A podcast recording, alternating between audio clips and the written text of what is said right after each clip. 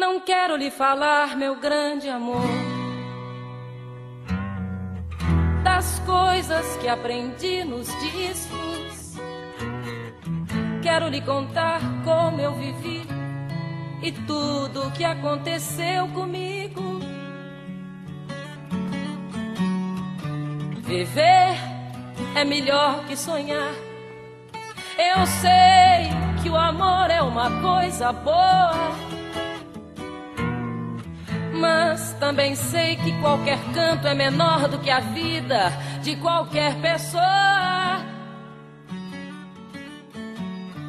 Por isso, cuidar do meu bem. Fala galera, beleza? Aqui quem tá falando com vocês é o Pedro, trazendo para vocês mais um HQ Sem Roteiro Podcast Extra. Lembra que há algum tempinho atrás eu falei que o HQ Sem Roteiro ia sair com uma periodicidade um pouco mais tranquila, de 15 em 15 dias, sem muitos programas atropelando um ao outro, com mais tranquilidade? Pois é, aparentemente estou falhando miseravelmente nessa missão. Tá, o HQ Sem Roteiro tá saindo quinzenalmente e os Midi com quadrinhos também estão saindo quinzenalmente, de forma a ter sempre um programa no feed por semana. E eu pensava que ia ser um programa no feed por semana durante muito tempo. Mas aparentemente os conteúdos estão acontecendo, as coisas estão acontecendo, o mundo está acontecendo e eu não tô tendo como parar para lançar somente um programa por semana. Essa semana vai ter mais um programa no feed do HQ Sem Roteiro, além dos que já saíram, dos que deveriam sair normalmente, mais um HQ Sem Roteiro extra. Recentemente eu lancei alguns com discussões pessoais, né, sobre quadrinhos e hoje eu vou trazer na verdade uma compilação de dois outros programas, não de podcast, mas também de mídia sonora. Eu tive a oportunidade de participar de dois rádios debates da UFC. Rádio Debate é um programa que, que acontece de segunda a sexta na UFC, na rádio universitária da Universidade Federal do Ceará, de 11h30 a meio-dia e meia. E eu participei de dois deles recentemente. Assim que eu voltei de São Paulo, me convidaram para conversar um pouco sobre a questão do quadri de quadrinhos política e censura na época da ditadura militar. Esse programa foi ao ar no dia 28 de agosto desse ano de 2019 e recentemente eu fui novamente convidado no dia 10 de setembro para falar sobre o caso de censura, papeando sobre o caso que aconteceu recentemente na Bienal do Livro do Rio de Janeiro, caso de óbvia tentativa de censura, óbvia censura feita pelo, pelo prefeito do Rio de Janeiro, Marcelo Crivella, a partir de uma página, a partir de, uma, de algumas imagens de uma história em quadrinhos dos Novos Vingadores. Então, no dia, então, no dia 28 de agosto, eu tive a oportunidade de conversar muito brevemente com outros dois profissionais, o Daniel Brandão, que é daqui de Fortaleza, professor e quadrinista, e também com o Ivan Cossenza, que é presidente do Instituto Enfio, é cronista, jornalista e filho do cartunista Enfio, uma pessoa extremamente atuante com seus, com seus cartoons, com seus quadrinhos, à época da ditadura militar aqui no Brasil. É uma entrevista bem rápida, de meia hora, um bate-papo bem rápido de meia hora, porque a outra metade do programa foi tomada pela conversa que houve com o reitor da UFC, empossado pelo presidente Bolsonaro. Então vou trazer para vocês aqui somente essa primeira parte do programa. Mas o segundo programa, o segundo programa que a gente gravou sobre o caso da, da censura na Bienal do Rio de Janeiro, na Bienal do Livro do Rio de Janeiro, Aí sim, foi completo um programa de uma hora sobre o tema. Esse segundo programa, inclusive, que saiu no dia 10 de setembro, que aconteceu no dia 10 de setembro, contou com a presença da Beatriz Xavier, que é professora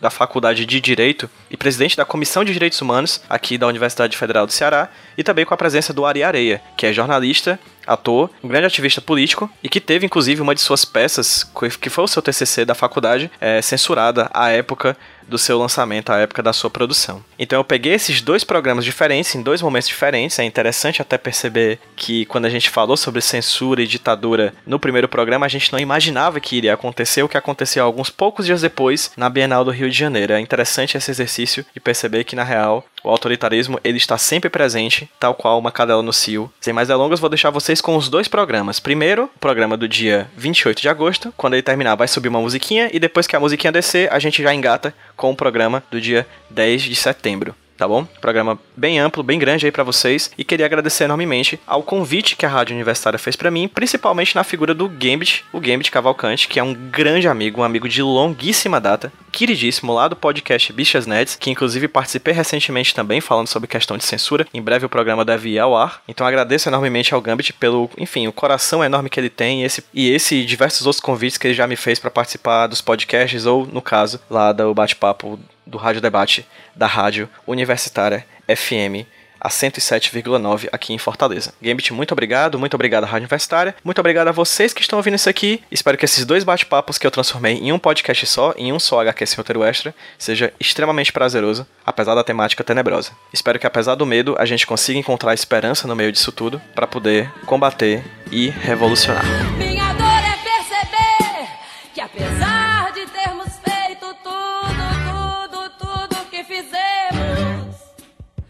Nós ainda somos os mesmos e vivemos. Ainda somos os mesmos e vivemos. Ainda somos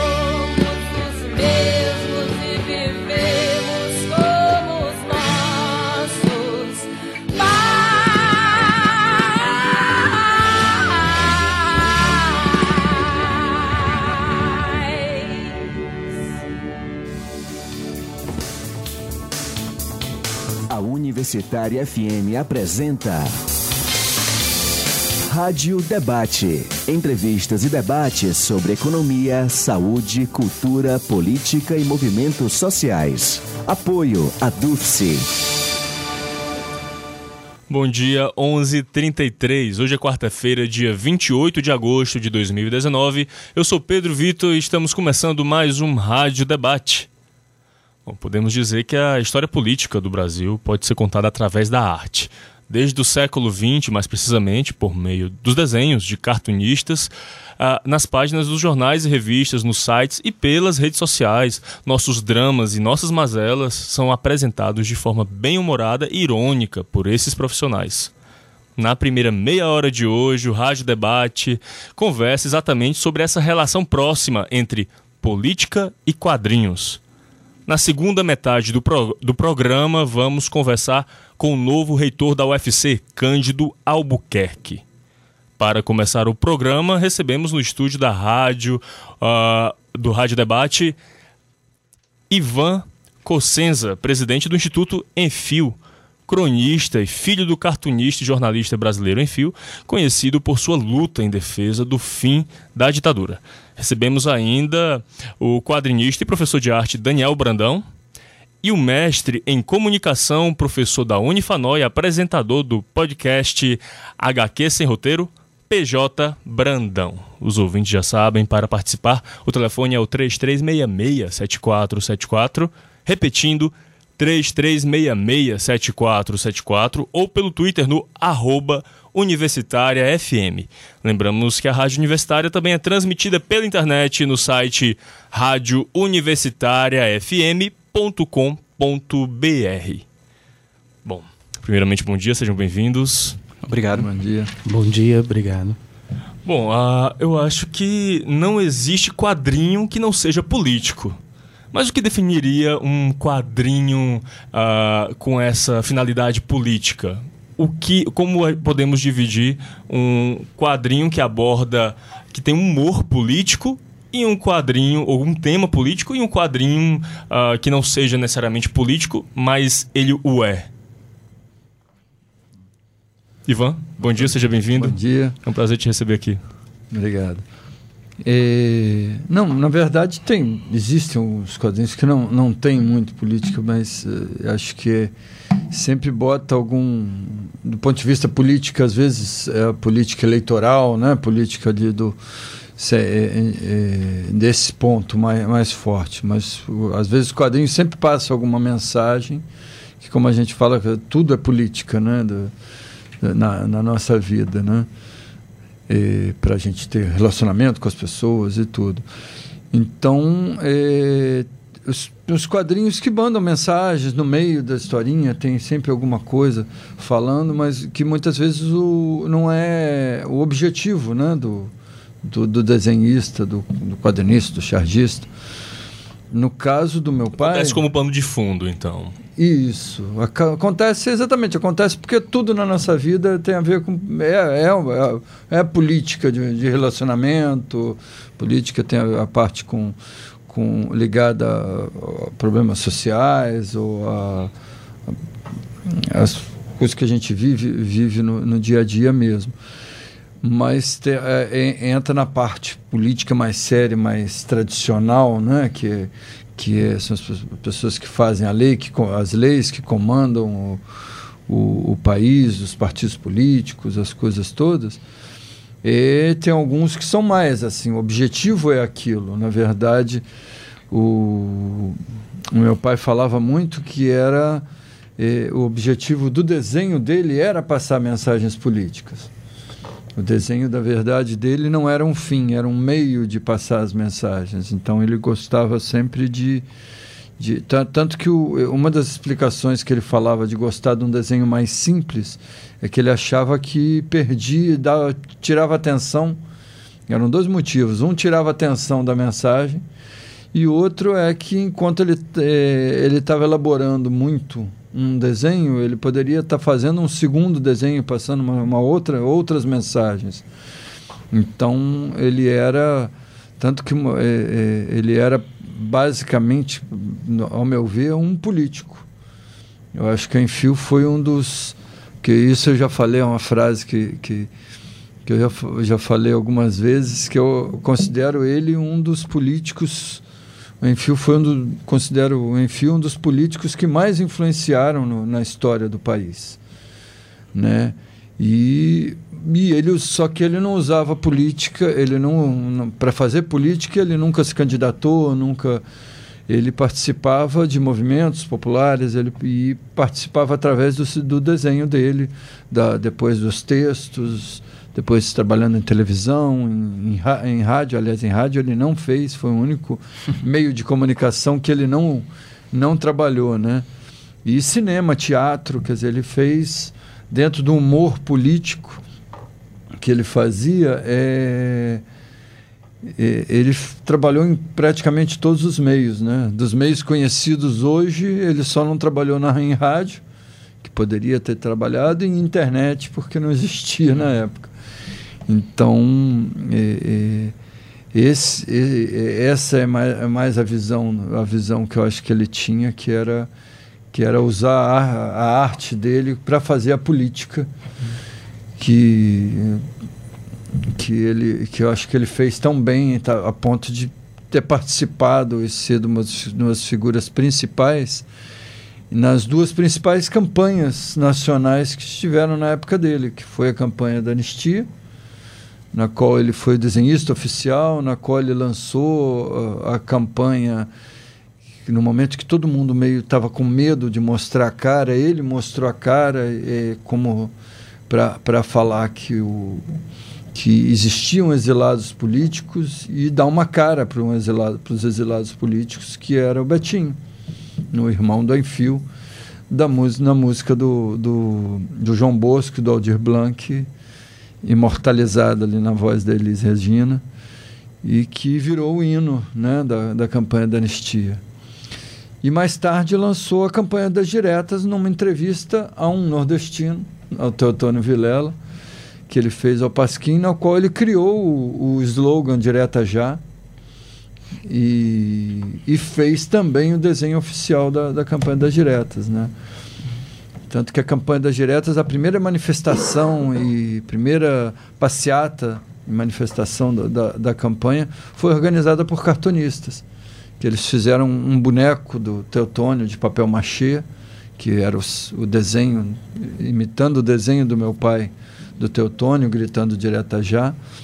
Então, um boneco imenso que foi para passeata, as coisas. Então, é, é, é, por isso que eu fui e, e, e explicando isso para quem não conheceu, por isso que eu, que eu sempre que eu, eu falo que eu, foi, ele foi um político um dos políticos que mais influenciou na história do, do país, porque das duas grandes mudanças que tiveram na época dele, ele estava ele estava encabeçando as duas, né?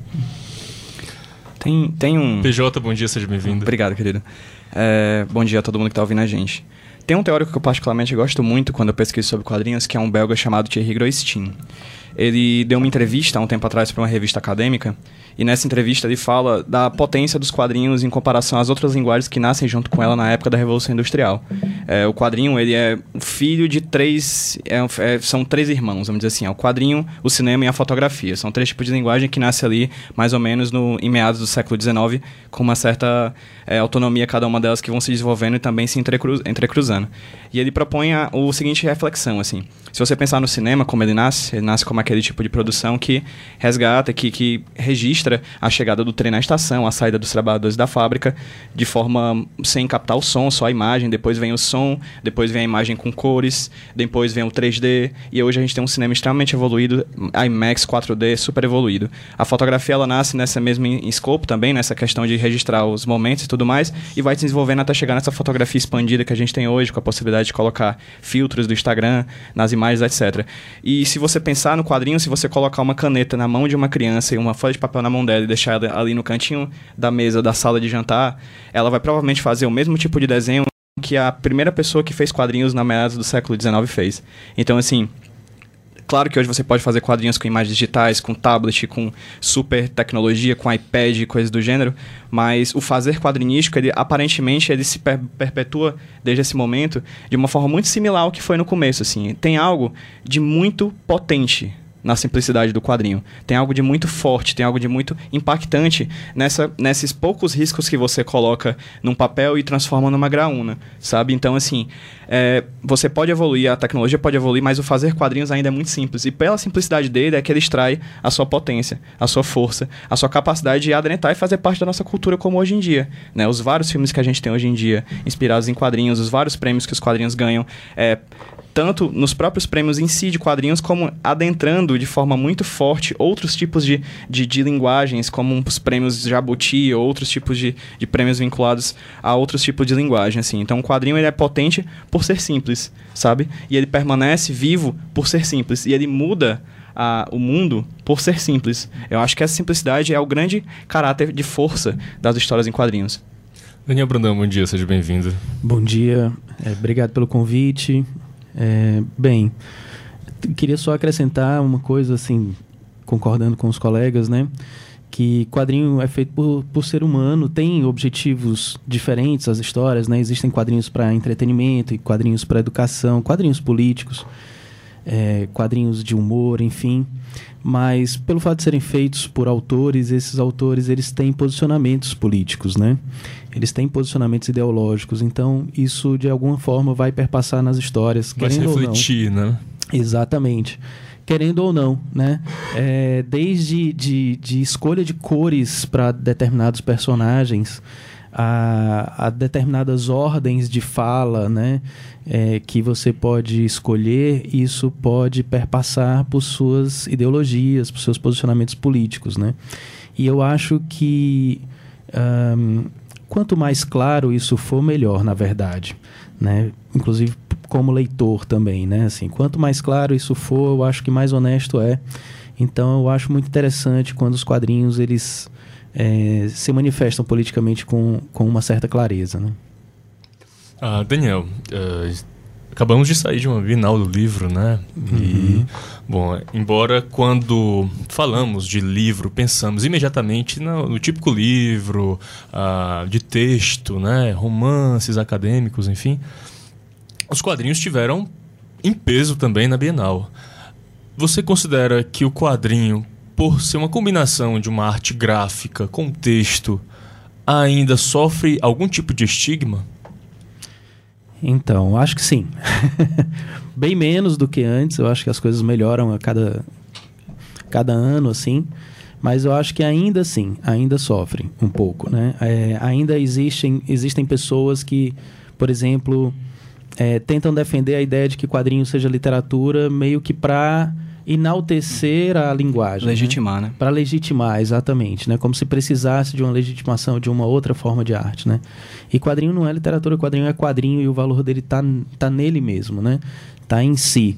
É, mas as coisas realmente vêm melhorando, assim, o espaço dos quadrinhos em eventos como a Bienal, como você citou, que foi excelente, por sinal, é, vem crescendo, né, ano a ano, e as pessoas vêm lendo mais quadrinhos, debatendo mais quadrinhos, abrindo mais espaços como esse aqui para a gente conversar sobre quadrinhos e a influência que o quadrinho tem na sociedade, né, que como o PJ falou, pela sua simplicidade, é, pela, pela sua, sua característica mesmo essencial, é uma linguagem extremamente forte, extremamente direta, é uma linguagem que agrada, mas também incomoda e isso é bom. Sim, é essencial. E eu, é, até Ivan? falando nisso, nessa da valorização, eu via muito isso. É, inclusive, eu fiz uma, uma, uma, série de exposições no CCBB, que eu não sei se aqui já tem, do, é, Centro Cultural Banco do Brasil, né? Centro Cultural do Banco do Brasil. E, na época que eu fiz, só existia em São Paulo, Brasília e Rio de Janeiro. E a gente fez uma dessas, inclusive botando isso, bota, é, exaltando o, o desenho, o cartoon, a charge, o quadrinho, como também, na verdade, como uma obra de arte.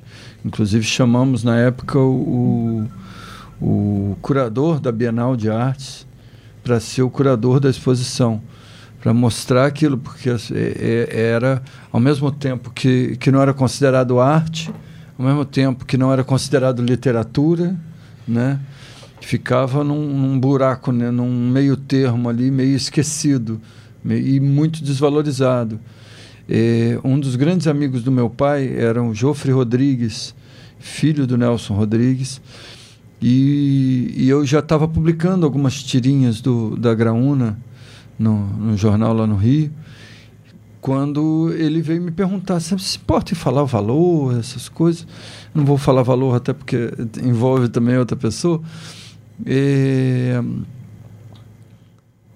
porque eu estou lançando, está fazendo as crônicas no, num outro jornal, até menor, né? então teoricamente ele teria menos condições de pagar. Então a gente vai fazer as crônicas do Nelson Rodrigues no jornal. Eu queria saber assim, se eu estou ganhando bem. Aí eu falei, não, é, então a dele era uma crônica por semana, dividida em sete capítulos, para dar uma por dia. E no outro jornal, dobro do tamanho, eu fazia, eu fornecia uma tirinha por dia também. Então era mais ou menos a mesma coisa em termos de prestação de serviço, com dois nomes que têm um peso similar, o Nelson Rodrigues e o Enfio. E o, con o contrato dele era 30 vezes mais Nossa. Do que eu ganhava. Quer dizer, é 30 vezes mais pelo mesmo, mesmo serviço de um artista similar num jornal a metade do tamanho. Na verdade, proporcionalmente era para ele ganhar metade, pelo poder aquisitivo que normalmente vê, porque a arte é muito subjetiva, então às vezes você está. Você não, não tem um valor, você normalmente recebe de acordo com a dimensão da, do meio de comunicação. Né? Então, nisso dá para ver como o quadrinho é. é, é, é o quadrinho, o desenho, a charge é, é desvalorizada. Né? No caso da, da publicação ali, ele é especificamente quadrinho mesmo, das tirinhas da, da Graúna. Então era uma diferença assim descomunal. Eu falava, porra. E, e, óbvio que o quadrinho ele ajuda, por exemplo, pela sua característica gráfica, ele ajuda muitas crianças a se aproximar, por exemplo, dos livros, né, do conteúdo de textos. Mas quando você tem uma produção que é voltada para adultos, muita gente ainda hoje estranha, né, PJ? É, sim. É, é interessante quando a gente percebe esse caráter alfabetizador das histórias em quadrinhos, né? Se você, eu, particularmente, se hoje leio Machado de Assis, foi porque um dia li Turma da Mônica. Então, assim, eu aprendi a ler com Turma da Mônica e tudo mais. O quadrinho não necessariamente é somente né, essa, essa coisa que se usa para alfabetizar crianças, e inclusive eu acho bastante interessante que a gente deixe isso um pouco de lado para para deixar a ideia de que quadrinho é coisa de criança. Ah, quando você cresce, você começa a ler livros, deixa de lado uma série de leituras de outras publicações que, na verdade, podem te acompanhar para toda a vida, tal qual um romance, tal qual um, um, um livro qualquer, né? É, mas sim, o quadrinho tem essa capacidade, tem essa capacidade de ser mais é, democrático pela sua dimensão da imagem, que, de certa forma, é, não vou dizer 100%, não vou generalizar ao ponto de dizer que é 100%, mas a imagem tem essa característica de ser um tanto quanto mais universal do que a palavra.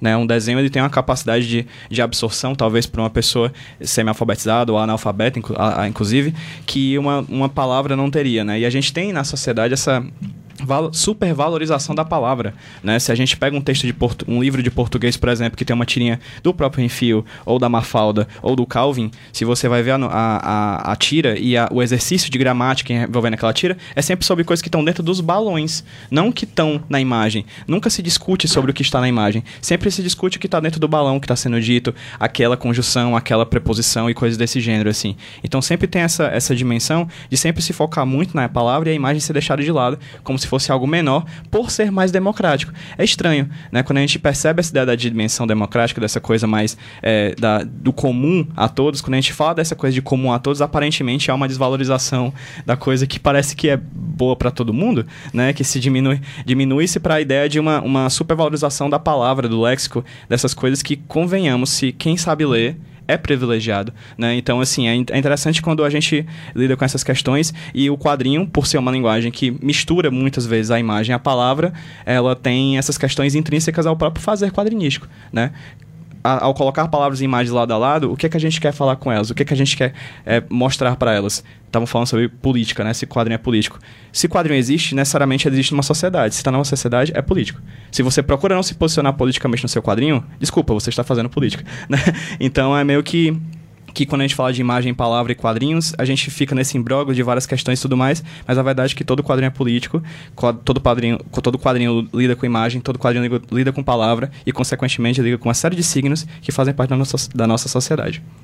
Bom, os artistas, sobretudo dos quadrinhos, guardam um trauma do tempo da ditadura, quando não tinham essa liberdade, sofriam censura. Existe um certo medo em relação a isso no momento de hoje? Eita. Acho que a tensão é sempre está tá existindo. A cadela já. no cio, né? É, porque é, aí entra nessa parte, por exemplo, eu vi, eu vi essa parte, por exemplo, do, dos desenhos. Quando o meu pai morreu, eu tentei começar a fazer, eu comecei a fazer alguns desenhos, algumas coisas, e ao mesmo tempo tentando divulgar a obra dele. E acabei parando de desenhar e trabalhando, na verdade, no, nos bastidores como, como produtor cultural esse tempo todo. E de uns de dois anos para cá eu comecei a fazer crônica política. E, e, eu vi a diferença. Com, no terceiro mês que eu estava fazendo crônica, nessa dificuldade toda de anos fazendo desenho há, há muito tempo, logo depois da morte dele, sem conseguir espaço, no terceiro mês eu já estava publicando as crônicas na revista Fórum. E isso já tinha tido um outro convite para uma outra revista, que não foi adiante, logo no iníciozinho. Então eu vi que essa parte, por exemplo, de, da escrita é muito mais valorizada do que, do que a do que essa parte. Ou seja, você pelejou para publicar quadrinho, não conseguiu, e, e aí quando você quis publicar um texto. Quando, quando eu fiz o texto, foi bem mais fácil. aí não precisava publicar.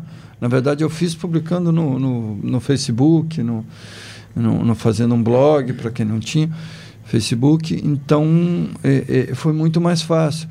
E eu, eu vi essa parte de, de, de, de falar, comecei a falar nas, nessas crônicas também, é, é, muito da vivência. Na verdade, eu fiz é, é, resgatando uma ideia que o meu pai teve de, das crônicas, que eram as cartas da mãe, eu comecei a fazer as cartas do pai fazendo, car fazendo crônicas em forma de cartas para ele, como ele fazia em forma de cartas para minha avó. E eu botava muito exatamente essa dificuldade que ele tinha, que ele tinha também de, da perseguição política. Eu vi algumas coisas né, da, das dificuldades. E, e ao mesmo tempo falo nesse, nesse momento político todo de, de das tirinhas do, do que ele, que ele que começo a botar, de um tempo para cá tem, tem tido muito mais uma patrulha olhando em, em cima dos, dos conteúdos e, e, de, de gente criticando. Ah, até, até normalmente as pessoas com falta de cultura que fazem, tanto que criticando ele. Olha, esse desenhista, quer dizer, esse desenhista fazendo essas coisas, falando de certos temas. E, e, como se estivesse sendo para o governo atual. Então a pessoa não, não só não tem uma noção histórica, como a falta de cultura, que era uma característica dos censores da época da ditadura. O, o próprio de... o Maurício Ricardo, do charge.com, ele já disse que parou de publicar ah, naquelas charges em forma de desenho animado uhum. que se fazia, ele parou de publicar ah, temas políticos por conta de ameaças à sua família, né? É, porque fica. E falta de cultura. A pessoa, a pessoa não sabe que aquela charge foi feita nos anos 70, acha que foi feita agora. É engraçado que Não isso demonstra que como o Brasil é morreu. cíclico, né? Como o Brasil é meio que cíclico, É. assim. É É o interessante. mundo, na verdade, É né? mundo, Você vê sim. um. um, é, e- e houve uma coisa muito entrando da, da direita, ah, ressurgindo, da falta de vergonha. As pessoas tinham vergonha de dizer que eram de direita. E, e agora virou. é, é, infelizmente, esse presidente é, agora é, botou como se, se falava coisas preconceituosas, coisas. é, é, é, discursos de direita, ele botou uma roupagem nova, que é uma roupagem é, é, como se fosse irônica, como se fosse sempre uma brincadeira. Porque você pode botar, se pegar muito mal, você fala que é Uhum. brincadeira. Ou foi mentira. É, ou que é mentira. Então, é, criou-se tudo isso. E isso em cima, que aí eu entro na parte de quadrinho, mas entro na parte artística como um todo. Né? A principal área que foi criminalizada de- do, do início, da, do- na verdade, desde a outra campanha eleitoral, né? foi a parte artística, foi o setor artístico. Então, os artistas eram criminalizados. E na crônica dessa semana eu falo muito isso. Não foi só os artistas, foram os jornalistas, foram os professores, foram os pesquisadores, foram os cientistas. Bom é ser ignorante. E aí eu entro, e aí eu entrei numa coisa que eu nem tinha muito apego, mas que que de um tempo para cá eu tenho gostado de pegar frases de algumas pessoas, porque data exatamente a coisa do, da parte histórica, que é uma frase do, do, do, do escritor que nem é, nem conhecia muito como coisa de política, mas como ficção científica, que é do Isaac Asimov. E o Isaac Asimov fala da exaltação à ignorância que estava acontecendo, isso deve ser nos anos 50. Quer dizer, de 70 anos, ele falando da, da exaltação que estava começando a acontecer da ignorância, com um, um exemplo que era falando que a, a- das pessoas querendo dizer que a, a, abre aspas, que a minha ignorância eh, vale tanto quanto o seu conhecimento. E parece que foi feito para esse governo essa frase e não por um artista, por um por um escritor que né, é de outro país, né? De, e e num, numa época totalmente diferente, né? É, então isso recrimina, isso vai exatamente é, é, de encontro a quem tem conhecimento e a quem trabalha com, com artes, com, com, com fica muito fica muito maior, né? Daniel, a Alissa, sua personagem, é uma adolescente e nas tirinhas os conflitos da adolescência aparecem com humor leve. Mas alguns questionamentos políticos também estão surgindo nessas temáticas, né? Sim, é inevitável, eu acho, no te- nos tempos de hoje, né? É, o nome da- do meu trabalho de tiras diárias chama-se Os Mundos de Liz, e é no plural justamente para poder explorar é, múltiplas possibilidades, inclusive múltiplos personagens e múltiplas ideias, né? E dentre elas, assim, é, o meu, meu incômodo, o meu inconformismo é, acaba sendo impresso lá no, no meu trabalho, né? Até agora, assim, voltando um pouco para a tua outra pergunta, assim, não recebi nenhum tipo de, de censura, né? Sempre pude, tive a liberdade de, de desenhar, escrever e publicar aquilo que, que eu quis. Isso é muito bom. É, a única coisa que a gente sente assim é, é como realmente o país está dividido e como tem muitos haters na internet, protegidos pelas suas telas, pelos seus computadores, né? E isso, de fato, assim, não afetou totalmente meu trabalho, mas é, de alguns colegas, sim. É, eu poderia citar, por exemplo, o Alexandre Beck, do Armandinho, né? Que teve... é, sofreu ameaça de morte, inclusive, né? E é de Santa Catarina, não é isso? Acredito que sim. E, e perdeu alguns contratos também com jornais que publicavam as tiras deles. A Mandinho dele, que é né? super conhecido na internet, né? E ele é, pois é, assim, ele tem posicionamentos políticos claros e fortes, mas assim, ele sempre de uma maneira muito gentil, muito amorosa, assim, eu não, eu não consigo sentir do dele, no trabalho dele, algum tipo de agressividade, assim. As pessoas estão estão escutando as coisas de uma maneira talvez até mais agressiva do que a gente escreve ou desenha, né? Mas a gente não tem controle também sobre como é, as pessoas leem o nosso trabalho e a gente tem que ter a serenidade de, de, e a calma né, de assumir essas consequências também, né? É um ato de coragem, eu acredito. Bom, uh, infelizmente chegamos ao fim do nosso bloco que conversou sobre o papel político dos quadrinhos. eu... eu gostaria de agradecer aos convidados, né? Esse tema merece um programa com mais tempo. E fica aqui o convite para os convidados retornarem para um próximo bate-papo. Queria agradecer então a presença do Ivan Consciência. Muito obrigado, Ivan. Posso é, só aproveitar e fazer um convite? É, Pois como não. eu falei, a gente falando do, do- da parte do humor político, do quadrinho, da política no humor, eu vim aqui fazer, divulgar um pouco do, do- um dos últimos relançamentos do trabalho do meu pai, que é um livro Como se faz humor político que ele conta exatamente o processo de criação na época da ditadura, as dificuldades que ele tinha, os objetivos. E a gente vai fazer amanhã o lançamento do, do, do Como se faz humor político no restaurante Esquina 7, avenida, que é aqui, Avenida Dom Manuel 48, perto do Dragão do Mar, às 19h30. Com, vai ter, aí vai ter um show, um chorinho, com, como é que chama? Du, du Corda e Vento é, com um chorinho lá e a gente vai fazer o lançamento e vai fazer também um pouquinho do bate-papo falando sobre humor político e sobre a obra do meu pai e sobre o momento atual, né? Que ótimo. É, eu queria agradecer também a presença do Daniel Brandão. Muito obrigado, Daniel. Eu que agradeço, é um prazer sempre poder falar sobre quadrinhos e política. E agradecer também a presença do PJ Brandão. Muito obrigado, PJ. Agradeço enormemente para quem quiser ler quadrinhos, leiam quadrinhos nacionais, leiam mulheres, leiam negros, leiam LGBT e leiam nordestinos.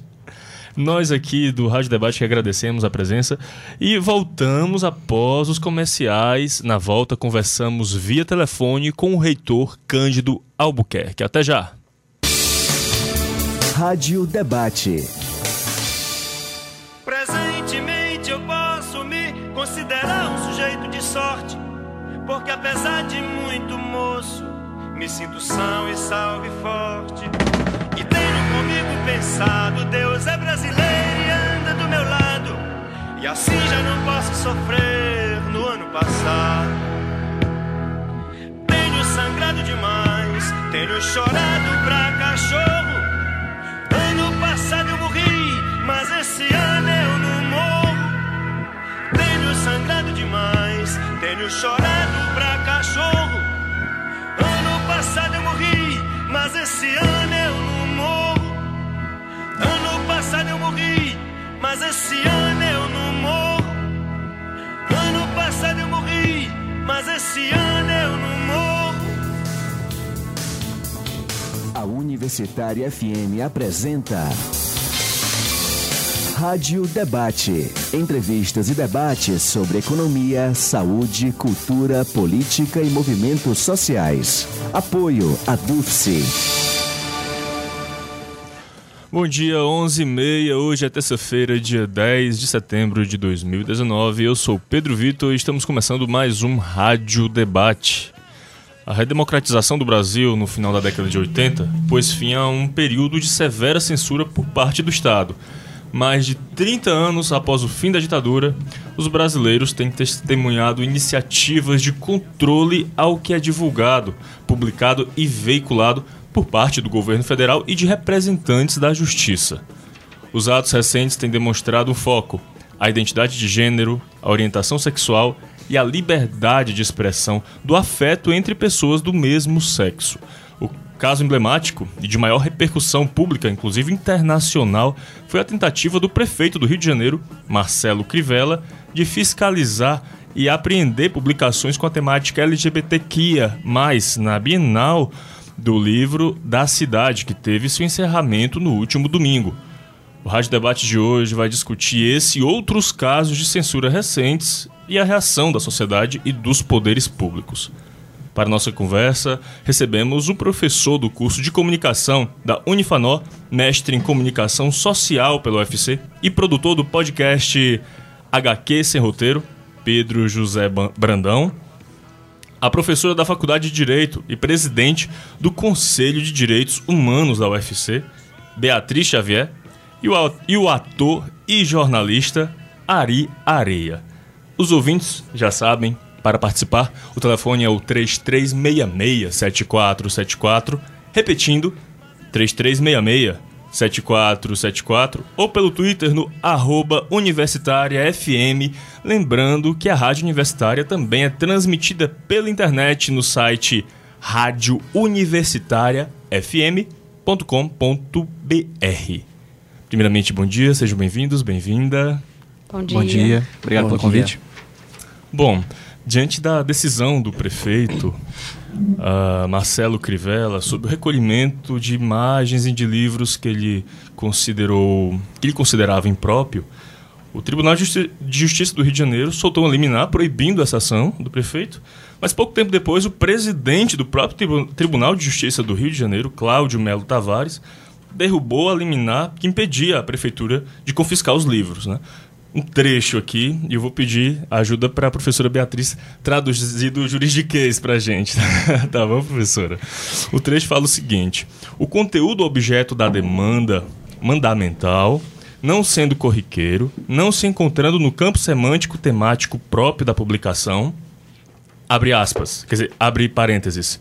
Livro de quadrinhos de super-heróis que desperta notório interesse em enorme parcela das crianças e jovens, sem relação direta ou esperada com matérias atinentes à sexualidade, fecha parênteses, desperta obrigação, a obrigação qualifi, é, no caso, qualificada de advertências, nos moldes pretendido pelo legislador. Professora Beatriz, bom dia, seja bem-vinda. Traduzindo, assim, tirando o juridiquês e os erros de concordância, o que o Cláudio Melo Tavares quis dizer aqui? Bom, é, bom dia a dia. todos e todas. É, bacana vir conversar sobre esse assunto aqui, porque mais do que analisar uma medida judicial ou várias medidas judiciais, né, porque isso já está no STF, inclusive, é importante que a gente discuta o que que representa é, conter conteúdos, né? O que que representa é, classificar conteúdos a priori, porque o que a gente está falando de, de, né, de- esse tipo de decisão é uma decisão que, ah, antes de tudo, né? indica, né, ou, ou quer dizer aquilo que é impróprio, aquilo que, nas palavras das decisões, né, aquilo que é pornográfico, né, é, para a população. E isso em si já é um ato de censura. Né? Porque não é, não é uma suposta autoridade né, nos, nos tempos que nós vivemos, no Estado Democrático de Direito que nós vivemos hoje, não é uma autoridade previamente que vai precisar traduzir isso, mediar isso para a população. né? Então, é, é muito grave, porque a gente vê um equívoco, primeiro um equívoco de, de, de compreensão, né? É um HQ que trata de um. que, que retrata né? uma, uma é, uma relação afetuosa entre duas pessoas, né, ser compreendida como algo proibido pelo Estatuto da Criança e do Adolescente já é um erro de partida, é um erro de premissa. Né? Não há incitação, não há estímulo, não há provocação. né? É apenas uma, uma, uma- uma- um retrato, e aí vocês podem me falar mais, né? vocês que entendem da linguagem de, de- dos quadrinhos melhor do que eu, né? vão, vão poder explicar melhor isso, mas isso em, em si não é um conteúdo que seja caracterizado como ofensivo pelo Estatuto da Criança e do Adolescente. Né? Então, é um erro de premissa achar que isso representa um ataque, é, é- é- ou uma ofensa, ou que mereça cuidados. Segundo de tudo, é, é assim, é, é um, outra, um, um outro modo de entender como funcionam as instituições jurídicas desse país. né? Não tem que, né, um, um- um executivo municipal não tem que pressupor que precisa né, é- é- é recolher o material ou exigir que se coloque num rótulo, numa, num, num encape, e muito menos o Poder Judiciário poderá né, corroborar com isso. Isso não é papel nem da instância executiva municipal e nem do, e nem do, do Poder Judiciário nesse sentido. Então, correta é a decisão que permite né, a, a comercialização e a exposição desse tipo de material. Esse juridiquês é, é muito ruim porque é, ele, ele vem só na negativa, né? Quer dizer, é uma liminar que suspende o direito do executivo municipal de recolher a, a- a- o material. E vem uma outra decisão suspendendo a liminar. Então fica confuso, a gente acaba nem entendendo, né? Na verdade, o objeto da, da, da questão jurídica é vai recolher ou não vai recolher a HQ? Né? Então. A Bienal e as editoras disser, entraram com uma, um mandado de segurança para que a prefeitura não fizesse esse recolhimento. Né? A prefeitura respondeu dizendo, argumentando que devia fazer, e aí a, o tribunal, o presidente do Tribunal de Justiça disse, ok, não, assim, você vai poder recolher. E aí depois o STF vem e diz: não, ninguém precisa fazer nada porque não há violação ao direito da criança e do adolescente e recolher esse material ou colocar em invólucro especial ou, né, ou sei lá como era que eles estavam querendo fazer, isso sim se constitui censura. Né? Então, é, é, essas, essas capas, essas camadas desse, desse pensamento jurídico dessa forma, né, dificultam a nossa compreensão de uma, de uma atitude que é uma atitude preconceituosa, discriminatória, que caracteriza a censura bem bonitinho como está lá na nossa Constituição. Professor PJ Brandão, bom dia, seja bem-vindo. Bom dia, querido. Professor, acho que também fica. Uh, dá para perceber no, de, de, no meio desse juridiquês que o Cláudio Melo Tavares, que nesse momento que, que derrubou a liminar, que proibia, como a professora falou, uhum. confunde tudo, né? Mas enfim, que com, no final das contas concordava com a ação do prefeito, uhum. que história em quadrinhos de super-herói é algo de criança. Uhum. Né? Como você avalia esse pressuposto? Eu avalio que histórias em quadrinhos são sim coisas de criança, mas não somente de criança. Né? Acho que isso é um ranço que permanece na história das histórias em quadrinhos desde muito tempo. Né? Ele é uma mídia que, na verdade, nasce no, nos jornais e para toda a população, né? principalmente nos jornais é, voltados para os imigrantes nos Estados Unidos. Na verdade, existem vários movimentos de quadrinhos nascendo ao redor do mundo no, na virada do século XVIII, XIX para o XX mas ela se estabelece posteriormente como um mercado, de fato, editorial, com a, os quadrinhos voltados para o público infantil, focado principalmente no quadrinho norte-americano de super-herói. Né? Isso vai sendo assim, desenvolvido com o passar do tempo, mas tem um fato muito interessante que eu acredito nas histórias dos quadrinhos mundiais, que acontece na década de 50, no pós-Segunda Guerra Mundial, especificamente no ano de 1954, que é o lançamento de um livro chamado, chamado A Sedução do Inocente, The Seduction of the Innocent, de um psicólogo chamado Frederick Wertham.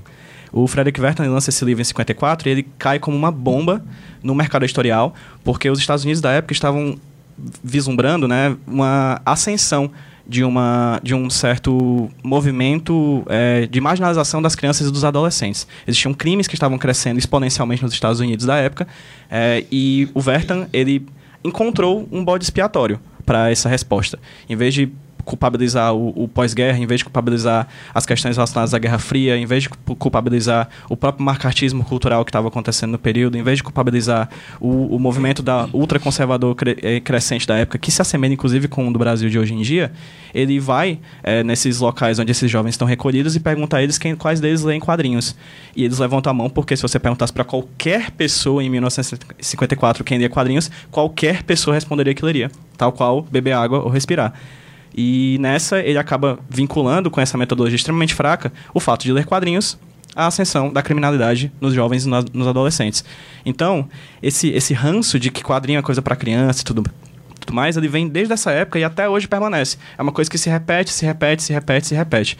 Por isso que eu digo que quadrinhos também é coisa de criança, mas não somente, né? E aí, tem umas, várias outras questões nessa, nessa decisão judicial que são problemáticas.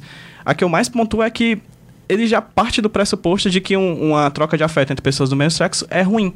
É um problema, é uma questão problemática, uma questão de sexualização. Ninguém fala disso de quadrinhos super-herói de casais heterossexuais se beijando. Ninguém fala dos quadrinhos do Justiceiro, por exemplo, que tem matança a cada página. Ninguém fala disso. O problema é aquele. E acho engraçado, inclusive, que eu tô por aqui por pura sorte. Porque ele poderia ter pego qualquer obra como bode expiatório, tal qual o Vertan, em 54, tal qual há 65 anos atrás esse cara fez o, o movimento que, enfim, pessoas pilhavam quadrinhos para queimar na década de 50 e que per permanece até hoje esse, essa caça às bruxas aos quadrinhos. Mas ele poderia ter feito isso com qualquer livro de temática LGBT, poderia ter feito com qualquer jogo, com qualquer videogame. Enfim, por sorte eu estou aqui falando de quadrinhos, né? Ou por azar, né? Porque, enfim, não gostaria que isso tivesse acontecido. Mas ele simplesmente pegou isso como um bode expiatório, como esse cara, 60 anos atrás, fez e, e deu no que deu, né? A gente está hoje discutindo sobre quadrinhos ser coisa de criança, mesmo depois de tanto tempo tentando tirar essa pecha da linguagem. Bom, o Quadrinhos em Questão, que foi censurado, é um quadrinho dos Vingadores, né? Cruzada das Crianças, o, o título do quadrinho. Isso. E fala sobre os Jovens Vingadores, que é uma equipe de jovens, né? No caso, Jovens Vingadores, né? Os Vingadores que as pessoas já conhecem, tanto dos quadrinhos como do cinema, só que representados aí por adolescentes, Isso. por adultos jovens, enfim. É uma equipe alternativa. né? E a história em si, ela não tem como público, não é direcionado, o público que ela tenta cativar não é o público infantil, né? Você percebe isso porque, ah, não pelo beijo, mas por outras temáticas que aparecem, como por exemplo, tem uma alegoria de uma relação abusiva, no caso do vilão Doutor Destino, com uma heroína que sofreu lavagem cerebral na, na situação da história desse livro específico, que é a Feiticeira Escarlate, né? E tem também o, o- a morte, né? o assassinato da filha do Homem-Formiga. Né? A filha do Homem-Formiga, que as pessoas também conhecem do cinema, morre nos braços dele. Ou seja, não é definitivamente um livro eh, cujo público final seja as crianças, né? não é? Mas Ari Areia, bom dia, seja bem-vindo. Bom dia. Por que que você acha, Ari, que o que incomodou o prefeito do Rio de Janeiro foi justamente o beijo entre duas pessoas? Então, bom dia. Eu quero agradecer o convite para estar aqui né, entre dois professores é, que admiro, enfim, tem essa, essa relação. É, eu queria começar pontuando, Pedro, sobre uma, uma questão que às vezes a gente acaba fazendo leitura um pouco rasa da questão. A gente costuma ouvir é, entre, entre os nossos pares, né, de, de espectro político, de que são, são é, cortinas de fumaça que são levantadas para desviar a atenção é, da população de, dos, dos reais pro- dos, dos problemas sérios. E aí, assim, Como se esse não fosse um problema sério. como se isso não fosse exato. o- Exatamente. um problema sério. E, e sublinhar isso para mim é muito importante, porque a, a, a ação do prefeito do Rio de Janeiro, né, do bispo Crivella, é, na Bienal interditando, tentando interditar a venda desse, desse material, é, aconteceu na sequência de uma outra ação que aconteceu na Prefeitura de São Paulo por parte do prefeito Dória, não é? que mandou recolher o material né, que estava sendo de, de, de ma- material didático. Né? E aqui em Fortaleza, a gente teve também, é, na semana passada, um ataque grave, né, uma calúnia absurda por parte de um parlamentar do PSL, né, atacando professores da, da rede de- básica de ensino é, com uma falácia, uma, uma, uma- um- enfim, uma, um devaneio é, é torto. Então, assim, colocar essas três questões, esses, tr- esses três fatos temporalmente em perspectiva, parece uma ação articulada. Não estou dizendo isso, mas me parece uma ação articulada entre esse outro espectro político, né, que tem um interesse muito direto, muito óbvio. é? É, atacar a população LGBT, colocar a população LGBT, né, nos três casos que eu citei aqui, é, a população LGBT ou a, a, a discussão do assunto, a colocação do assunto em pauta, está sempre colocada, né, tá, tá sempre trazida à, à, à- tona como algo que coloca em risco a criança, ou em risco o, o, o menor, o seu filho, enfim, os inocentes e tal. É, se você não tem um projeto político para apresentar, para oferecer, para disputar sentimentos e a- as mentes, os corações das pessoas, você vai tentar sequestrar. E eu, eu, eu considero isso o sequestro da política, o real sequestro da política. Sabe? Tipo, você vê uma cidade como Rio de Janeiro passando por uma admi- administração municipal assim, caótica, né? Você vai, você vai ver desde casos de alagamentos e desabamentos por falta de uma infraestrutura mínima, né? De, de, de, de preparo para chuva, é, o, o, o carnaval, né? Que é o- um dos grandes momentos né? de circulação financeira e turística do Rio sofrendo com uma, uma gestão que, que não consegue entender a importância daquilo, as políticas para a cultura, enfim, diver, o, o- Rio vive uma crise gravíssima de segurança. Enfim, e o, e o, o problema que in- inquietou um gestor né, a, a fazer um escarcel desse tamanho foi uma publicação onde havia um beijo entre dois homens. assim. É, então eu acho assim que há um- um- um- uma gravidade nisso tudo. É, sobretudo porque você está atiçando né, as pessoas a um ódio contra as LGBTs. Eu acho que a gente não pode considerar isso como cortina de fumaça, porque isso tem efeitos reais na vida das pessoas LGBT, na violência letal que nos atinge, sabe? E a violência contra LGBTs, ela não é uma violência cotidiana, comum, ou uma violência é, com, com as características né, é, é, é, recorrentes da, da própria violência urbana, é, do, dos conflitos territoriais e etc e tal. É, agora, na, na, na, na, última semana, um rapaz trans foi assassinado aqui na periferia de Fortaleza. E aí, eu não consegui nem comentar muito sobre esse caso nas redes sociais, porque fui muito chocado. Eu fico muito chocado sempre que eu vejo algo desse tipo.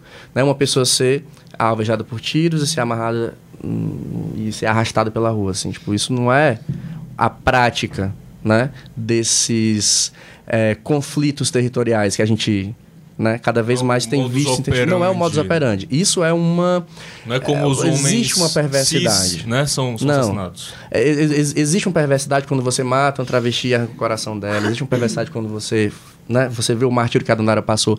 Então, a gente não pode considerar isso uma cortina de fumaça, porque isso incita nas pessoas uma sensação de autorização a violar aqueles corpos, né? Uhum. Aqueles afetos são indesejáveis, aqueles afetos não, não são permitidos. Então, é, essa atitude, uma atitude dessa, por parte de um gestor e por parte do Poder Judiciário, isso dá nas pessoas, no, no, no, no brasileiro médio, a sensação de que ele pode, a autorização de que ele pode, porque ele está meio que defendendo algo que deve ser resguardado, sejam as crianças, seja a família, seja o que quer que ele coloque como, como meta. E, ao mesmo tempo, é, é uma estratégia de sequestro né, de, do que deveria ser, ser o sentimento em torno da política. A política, né, a gente costuma entender a política como eleição ou processos né, envoltos nesse campo, campo de, de, de, calendário eleitoral. A política é o espaço entre a gente, isso aqui é política. A gente está debatendo é, isso, né? provocando isso para pessoas que estão ouvindo, isso é política. Então, ah, quando você sequestra qualquer possibilidade de reflexão outra, porque você coloca medo nas pessoas, tipo assim, olha, tá tudo ruim, a saúde tá ruim, a segurança tá ruim, o transporte tá ruim, moradia tá ruim, mas continue comigo aqui porque senão as crianças vão estar à mercê do, de uma coisa que eu inventei. Uhum. Entende? Eu acho que é isso, eu acho que tem essas duas questões. A gente não pode considerar cortina de fumaça porque tem um efeito real sobre a violência letal contra nós e é um, e é um sequestro real do que deveria ser a política. Professora Beatriz, uh, o que o prefeito Marcelo Crivella fez pode ser considerado inconstitucional? Bom, ele foi, né, no meu entender, é, a investida né, é, uma, é um ato de censura. Sim, né, um ato de censura promovido por um prefeito no, é, no, num ambiente em si né, de promoção de cultura e de conhecimento. Isso, isso assim, é, é a partir um pouco do que o Ari está falando, né, é, é, isso é que nos causa muita né? É, é muito, estranhamento e muito incômodo. Na verdade, não é um estranhamento porque a gente não espera muito, a gente não espera muito diferente, mas é, isso é que nos, nos, nos incomoda mais. É porque existem esses espaços de, de, de convivência né? que a, nos dias de hoje a gente ainda entende como são espaços que estão relativamente é, protegidos dessas ações, porque são ações reacionárias. Né? É, e há, então, é, uma ação de, de mandar fiscais para a, a, recolher material, eu, eu encaro como uma ofensa direta à Constituição. Ela fala lá né, da, da, da, da da liberdade de expressão né, como uma das nossas garantias fundamentais. E falar, fazer quadrinhos né, e manifestar uh, as suas ideias, Uh, nós todos estamos garantidos disso. Né? E, o, e, o, que é interessante é que o quadrinho nem prega né? uma cultura que seja ao qual as pessoas com aquele viés ideológico que, que lá do, do prefeito né, querem combater. Nem é isso. Né? Então, por isso é que eu digo que também, além de tudo, existe uma, um erro de premissa muito grande. Porque não, não é. Né? Ele, não, a, a, não existe uma temática LGBT, não existe uma temática que, que seja declarada pelo quadrinho, né? E aí eu me lembro muito é, é, é, do Pedro, né, que estava tava falando da questão do- dos quadrinhos de serem né, literatura infantil, mas não é só infantil, e também porque quadrinhos são, são tidos, ou, ou eram tidos, né, pelo menos do meu ponto de vista, para as pessoas né, ali mais, mais do meu entorno, como uma espécie de subliteratura ou subproduto.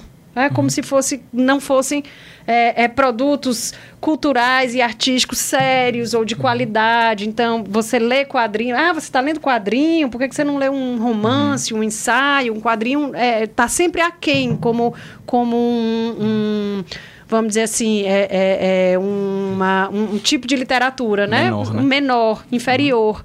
E, e então é um alvo fácil, né? Eu, eu imagino que talvez seja essa a razão, Pedro, para que eles tenham sido escolhidos, vamos dizer assim, esse quadrinho tenha sido escolhido como alvo dessa, dessa atitude de censura, né? Porque é um alvo fácil.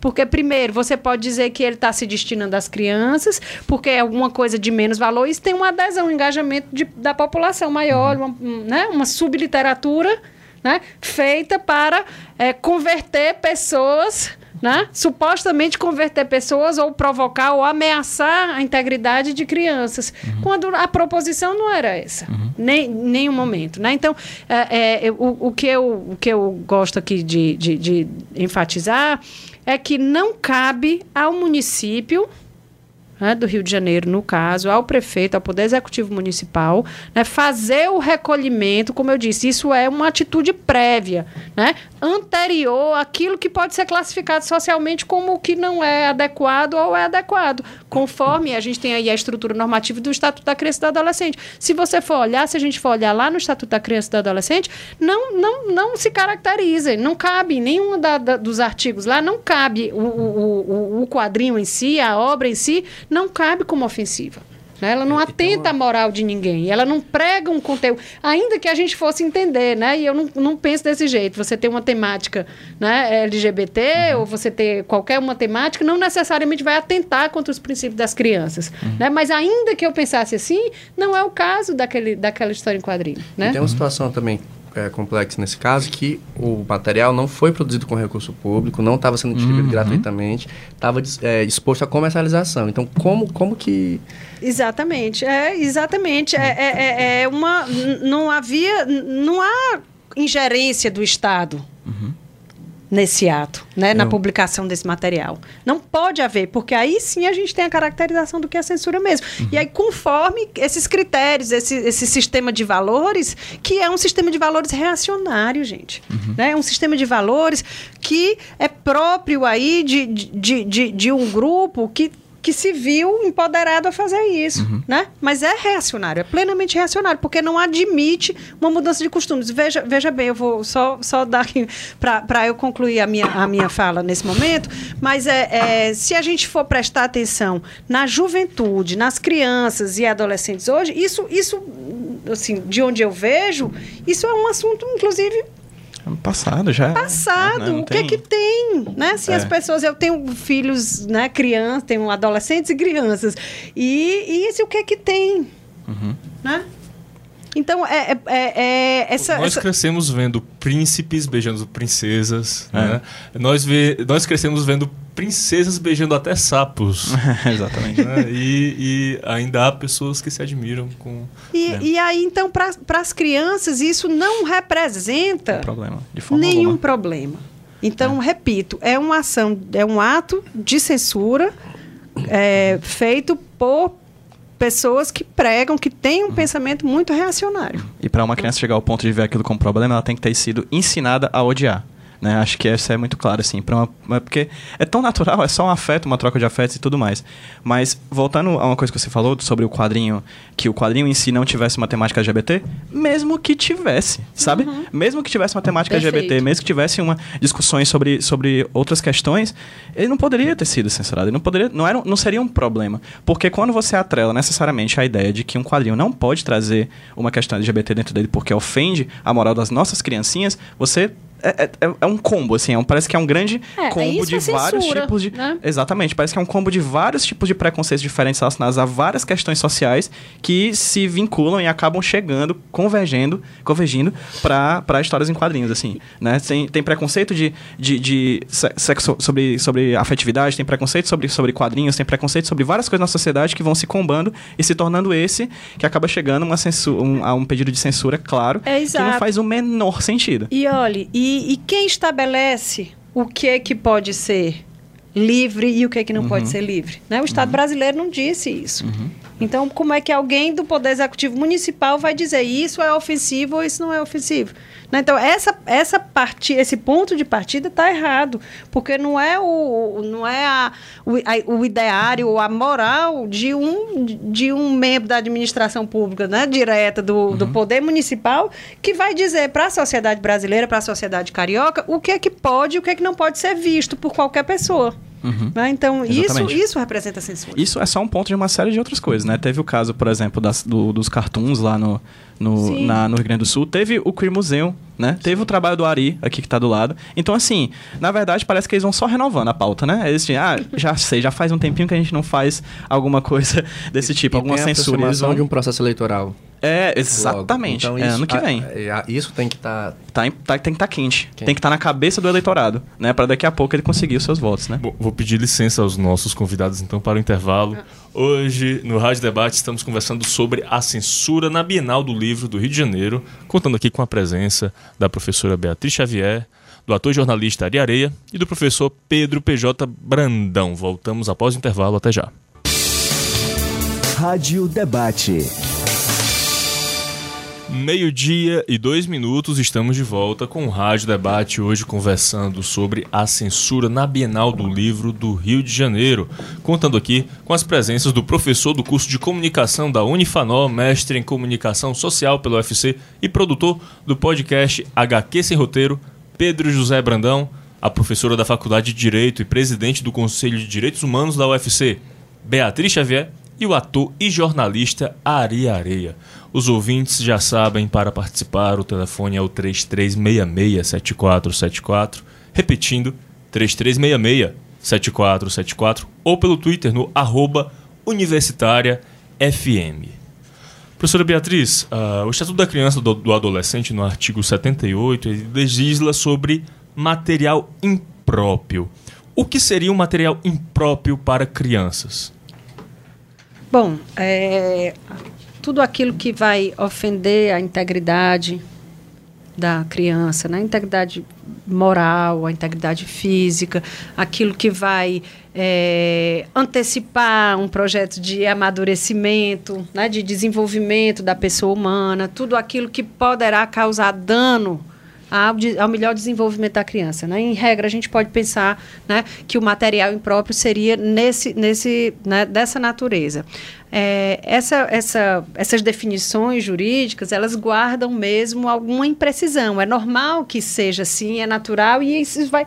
Porque é, assim, a gente está falando de um direito social, de, de, de- de regras sociais, vamos dizer assim. Então, elas Nesse caso faz elas vão sendo referência à jurisprudência, à doutrina. isso, isso, isso vai sendo construído socialmente, né? Esses entendimentos são construídos socialmente e é assim que o direito funciona. O que, o que nos chama a atenção, né, é que ah, o objeto de censura, né, nesse caso específico, não, não se enquadra nesse entendimento do que seria impróprio. Né? Primeiro, porque ele não, não representa uma, uma para usar uma expressão que se usa muito, né? uma doutrinação, uma incitação, ele não promove conteúdo que ofenda a dignidade da pessoa, a sua privacidade, a- a- as condições inerentes à infância. Não né? é destinado àquele público E além do faixa que, não, não foi destinado, não é um material que se destina à formação de crianças e adolescentes. Né? Então, em tudo isso, isso está equivocado. Né? É claro, é certo que não é é porque preciso. não foi destinado para crianças que seja impróprio para crianças. Exatamente, exatamente. Porque, enfim, a gente tem literatura de todo jeito, vendida em todo lugar. Filme, né? Tudo. Filmes e, e- e acessíveis, inclusive. As faixas etárias ali de classificação, elas são relativamente né, abertas, não é nada tão, um rigor tão excessivo assim, assim como eu percebo. É, o que a gente precisa entender é que o Estatuto da Criança e Adolescente, né, assim, inspirado pela Constituição ou a partir da Constituição, ele protege o desenvolvimento da pessoa humana. Né? Isso não significa. Proteger o, o, desenvolvimento da pessoa humana não necessariamente é resguardar ou colocar as crianças é, é, num, num, num local isolado do que acontece na sociedade. São, são os mecanismos que a gente, né, que, que o Estado, o Estatuto da, da Criança e do Adolescente quer fornecer esses mecanismos que protejam de, ofensa, de ofensas, mas não de exposição. Então, é, é natural, a gente estava aqui falando, né, as, as, as é natural. A questão do, do beijo, do afeto, do homoafetivo, é, é, é, é algo que está colocado para nós. E só uma mentalidade, repito, reacionária é que não quer permitir que isso esteja esteja presente na nossa sociedade. Então, o Estatuto da Criança e do Adolescente é, é, prima pela proteção ao desenvolvimento da pessoa humana, da criança e do adolescente. É assim que a gente se pauta. O que, o que é complicado é estabelecer, se estabelecer previamente, né, qual é o que seria o conteúdo impróprio. E é isso aí está completamente contaminado né, de, de, de valoração moral particular de um determinado grupo que tem que tem aí né assim alguns alguns conceitos que são né de fato que hoje não são mais o que a gente vivencia. Então, a preocupação é com o estabelecimento do que é impróprio, né, de modo unilateral, né, por um agente do, do poder público conforme as suas convicções pessoais, religiosas, enfim, né? É isso. Bom, em 2016, Ari Areia passou por um processo de censura à sua peça Histórias Compartilhadas. Você pode rememorar para a gente o fato, Ari?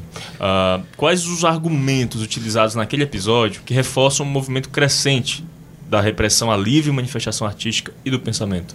É, 2016 foi meio que o start, né, o estopim para uma série de outros casos. O nosso caso aqui, aqui em Fortaleza, com o espetáculo Histórias Compartilhadas, que foi meu TCC na Faculdade de Jornalismo aqui da UFC, né? Foi um documentário cênico construído com orientação do Daniel Dantas, que era professor aqui na época, e com direção do Eduardo Bruno, né? que inclusive sofreu agora recente censura por parte de uma instituição federal, né? o Banco do Nordeste, o Centro Cultural do Banco do Nordeste. É, o, o, o, caso que a gente vivenciou aqui foi de uma gravidade que eu considero muito, muito grande, porque a gente chegou a ser notificado pelo Ministério Público Federal. Mas pelo fato de ter acontecido nesse, né, ponto geográfico do país talvez não tenha repercutido tanto quanto a censura de um livro na Bienal do Rio. Porque daí você tem as capas dos jornais do mundo inteiro, né? O, ali é um holofote, é um, é um foco. Ou São Paulo. Mas a, eu fui acusado de um crime, né? Fui acusado de vilipêndio a símbolo religioso.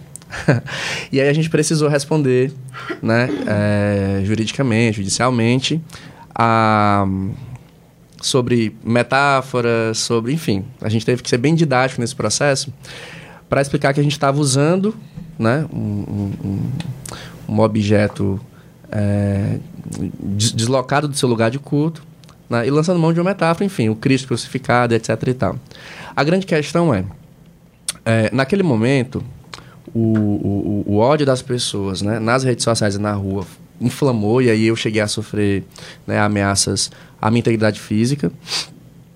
E dentro do, da, das casas legislativas, né, como na Assembleia Legislativa do Ceará, Assembleia, é, houve a tentativa de é, apresentação e encaminhamento de projetos de lei de censura. E aí gravíssimo mesmo, assim, com, com multas, com é, interdição, impossibilidade de participação de editais públicos, etc. E tal. Ah, eu participei de, participei de diversos debates naquela época, inclusive aqui né, nesse estúdio. E uma das coisas que me chamou muita atenção é que as pessoas que estavam assim ferrenhamente combatendo o espetáculo, né, a, a, preocupados demais com o que estava sendo colocado no palco, não tinham tido a preocupação de ler sobre ou de assistir o material. Não tinham nem mesmo visto sua peça. A preocupação naquele momento era interditar. Era a, aquele assunto não pode ser falado, aquele tema não pode ser comentado, aquele esse material não pode ser visto. Acho que a grande preocupação daquele momento era essa. E isso se repete. Isso se repete no- no- nos casos né, da, da, da Renata, travesti, que fez o espetáculo é, Jesus Rainha do Céu, Evangelho segundo Jesus Rainha do Céu, ou mesmo o trabalho do Eduardo Bruno aqui no Centro Cultural Banco do Nordeste, que foi censurado né, por um pavor de que chegasse na presidência, a presidência fosse vindo correndo nas cabeças, né? Porque havia um, um material exposto no, numa, né, dentro de um centro cultural ligado a um banco federal. Então, eu acho que a, a grande questão né, desse nosso caso de 2016 até então era, assim, por parte desse, desse setor reacionário, a preocupação de que não fosse dito. E aí, isso é que é uma grande preocupação que a gente precisa ter em mente, assim. A, o que não pode ser dito, né? Por que não pode ser dito? Né, Existe um, um projeto, assim, muito bem arquitetado, de, de, de aniquilação das subjetividades LGBTs. Né? E aí a gente precisa é, é, é, é, pensar, por exemplo, eu é, sou gay desde que eu me entendo por gente. Né? Mesmo tendo nascido numa casa evangélica, filho de um pastor evangélico da Assembleia de Deus, sempre vi nos meus ciclos próximos casais heterossexuais. Na mídia, a gente tá. Eu, eu digo que a gente está imerso numa realidade heterocompulsória. Né? E, e tem um amigo que chama de heteroterrorista porque é, é, é tão compulsória a heteronormatividade que quando você demonstra algo né, que fuge um pouco dessa curva, você já é devorado por uma violência. Eu lembro que na, no meu ensino fundamental eu não gostava de futebol. Então eu tinha sete anos de idade, os meninos jogavam futebol, eu ia lanchar, eu ia ler, ia fazer outra coisa, porque eu não queria jogar carta, é, dominó. Eu não gostava de futebol, assim. Eu não sabia se eu gostava de menino ou de menina, sabia que não gostava de futebol. Mas pelo fato de eu não gostar de futebol, não performar aquela masculinidade esperada da heteronormatividade, eu era a, a mulherzinha, a bicha. é, Então, então, assim, a... trazer o debate sobre as diversas possibilidades de, de afetividade como naturais e normais, porque são, é fundamental para um projeto de sociedade que seja é, de, de, de convivência harmônica entre as diferenças. E eu falo isso com relação à questão LGBT, mas é também uma questão que precisa ser colocada com relação a, a, a- ao trato com a criança e adolescente, né, dentro de uma relação institucional comprometida com o combate ao, ao machismo estrutural, ao racismo estrutural, sabe? Porque a, essa fase da vida, a infância, a adolescência, quando a gente sai de casa, né, e passa a ter contatos com a sociedade, né, com o mundo externo, a partir da escola, por exemplo, né, é, essa fase da vida é uma fase em que nós, LGBTs, por exemplo, sofremos diversas violências. Às vezes a gente não percebeu que é LGBT, o ambiente percebe, porque você não performa aquela masculinidade esperada, e o ambiente é violento com você. Sabe? O, o, o ambiente é, é- é- é- grifa em você a diferença, e a partir dessa diferença o ambiente né, tenta te pisar, te humilhar, apagar a, a sua possibilidade de construção de dignidade, né, de, de construção de afeto. A gente não está falando aqui sobre a. Enfim. Que a, a, a, a, argumentação frágil né, que se coloca por parte desses setores, conservadores e reacionários, é de que a gente está querendo doutrinar, a gente está querendo, na verdade, é, é, ampliar o conceito de cidadania, o conceito de humanidade, de forma em que indivíduos que não performem aquela, é, aquele comportamento né, é, é, hegemônico, eles não sejam, é, enfim, desfacelados, destroçados né, por essa boca né, é terrível que a todos engole, mastiga. E, e aí, assim, existem casos, né, eu não sou pesquisador dessa área, mas conversando recentemente com uma amiga que é professora da educação básica da rede municipal, ela falou sobre o caso, por exemplo, de um, um, um- aluno né, que não performa essa masculinidade é, heteronormatizada e que o garoto tinha tentado, por exemplo, suicídio. Então, assim, a, a, a, a homofobia, a LGBTfobia estrutural, estruturante, é um peso sobre as nossas vidas e às vezes a gente não suporta esse peso. Então a gente tem que começar a pensar num projeto de sociedade que saiba lidar melhor com a- as, as diversidades múltiplas, porque é, eu falei né, na primeira intervenção que eu fiz aqui sobre o sequestro da política, mas é também né, um projeto de sequestro da fé, de sequestro da religião.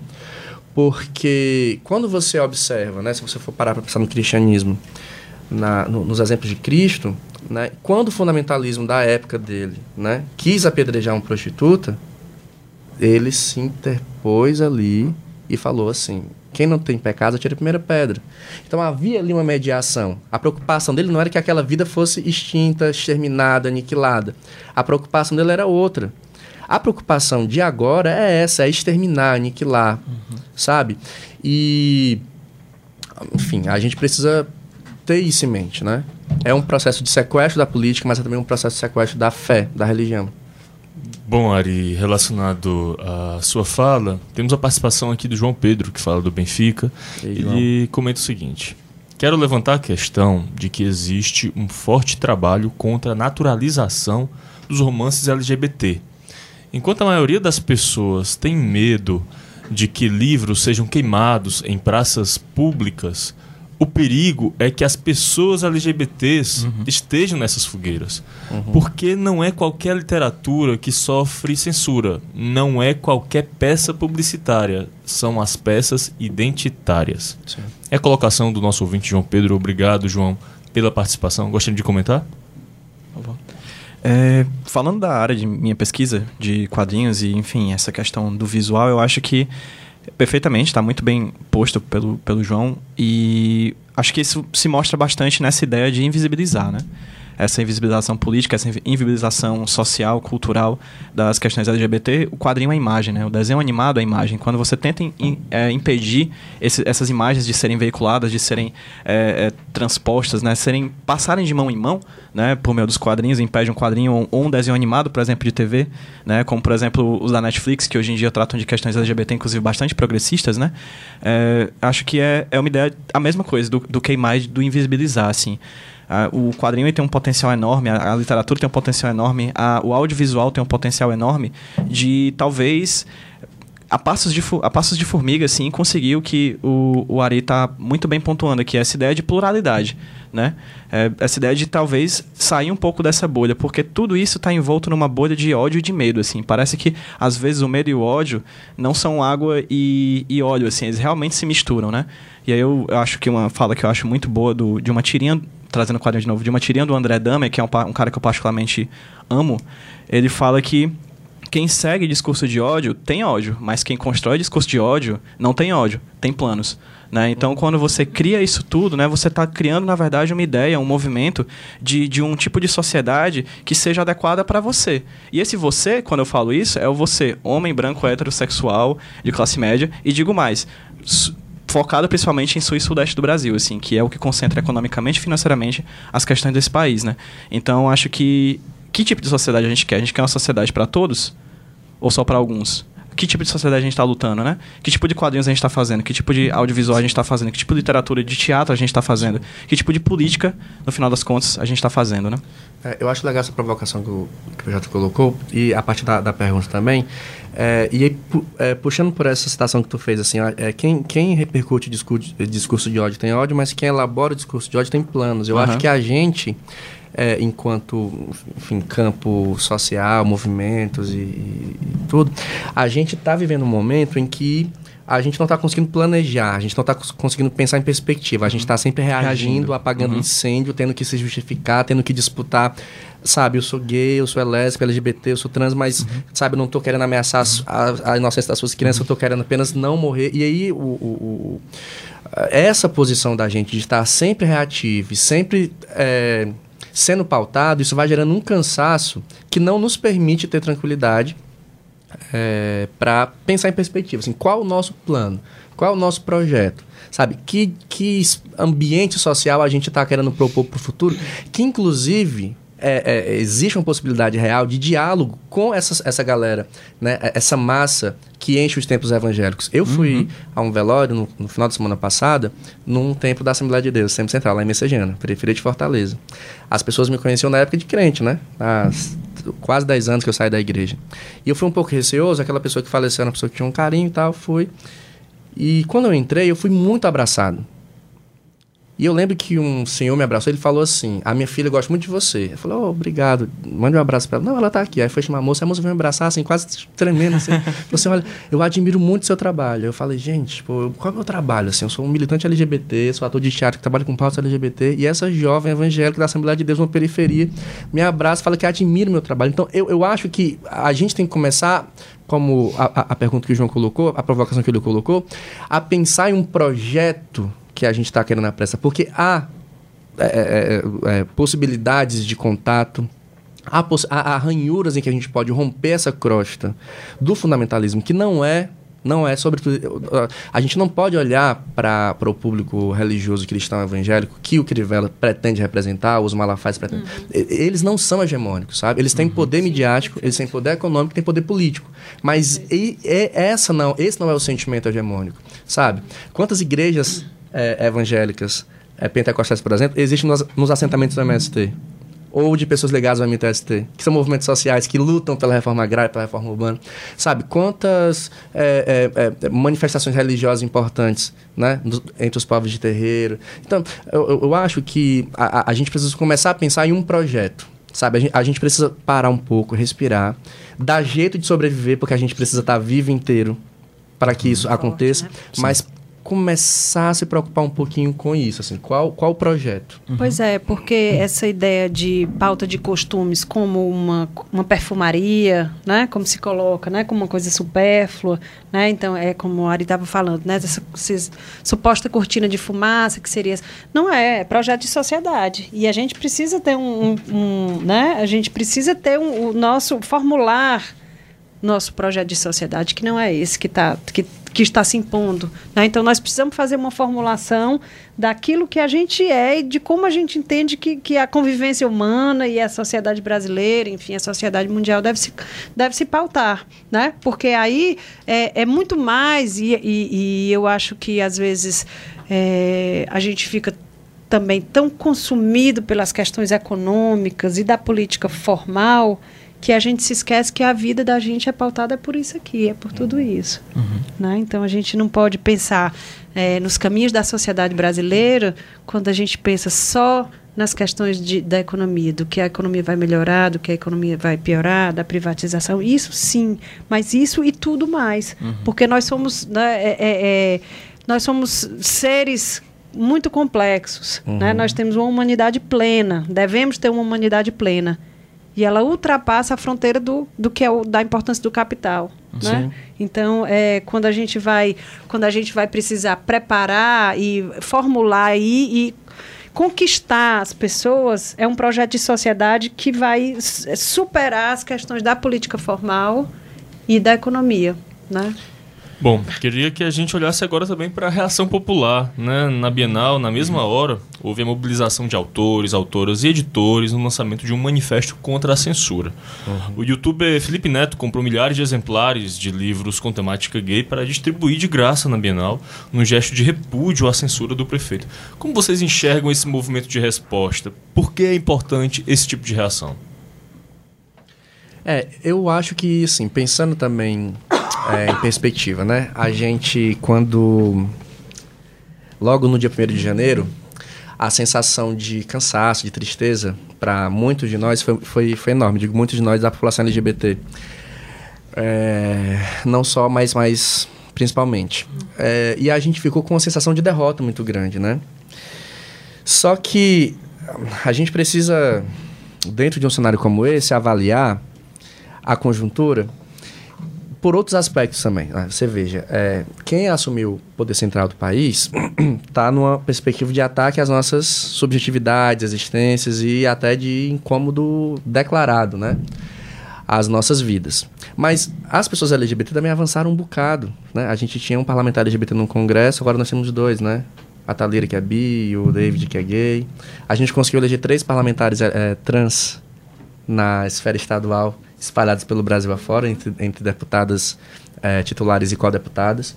Então a gente precisa. Ah, mulheres negras, quantas mulheres negras sim, sim. passaram a ocupar as casas? Então acho que a gente precisa pensar nas, nas reações também, sabe?